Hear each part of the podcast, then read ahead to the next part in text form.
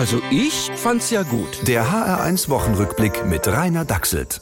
Diese Woche das Finale. Und wie im Musical geht es jetzt laut und feierlich durcheinander.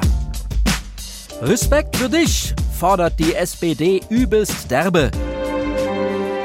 Gemeinsam für ein modernes Deutschland säuselt die CDU voll Retro und die Kleineren machen Druck.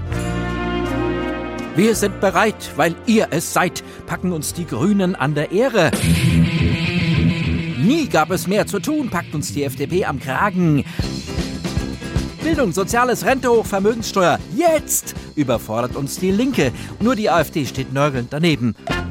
Deutschland, aber normal. Ja, nicht ganz einfach, aber wie geht's aus, das weiß keiner. Eine Kleinigkeit kann und wird den Ausschlag geben. Aber welche Kleinigkeit? Eine von diesen aktuellen Meldungen? Die Zahl der Waffenscheine in Nordrhein-Westfalen steigt. Kostet Laschet die entscheidenden 0,05 Prozent? Oder bringt sie ihm, hm? Sarah Connors Lieblingshobby ist Freitauchen. Genau, Freiheit. Durchmarsch für die FDP. Echt?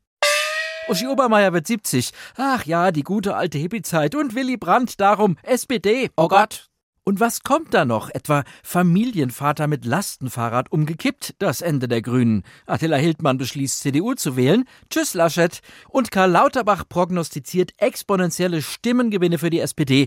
Natürlich passiert das Gegenteil. Oh Gott. Herrje. Echt? Sie glauben, ich rede irre. Nein, es wird genauso kommen. Irgendwie so. Und dann gleichen sich diese Sachen aber alle aus und die ersten fünf Parteien bekommen alle 18,0 Prozent auf die Stimme. Und dann wird gelost. Oder?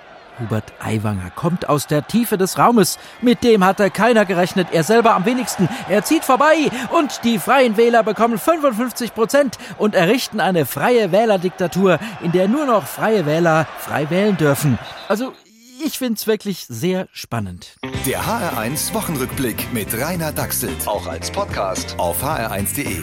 HR1. Genau meins.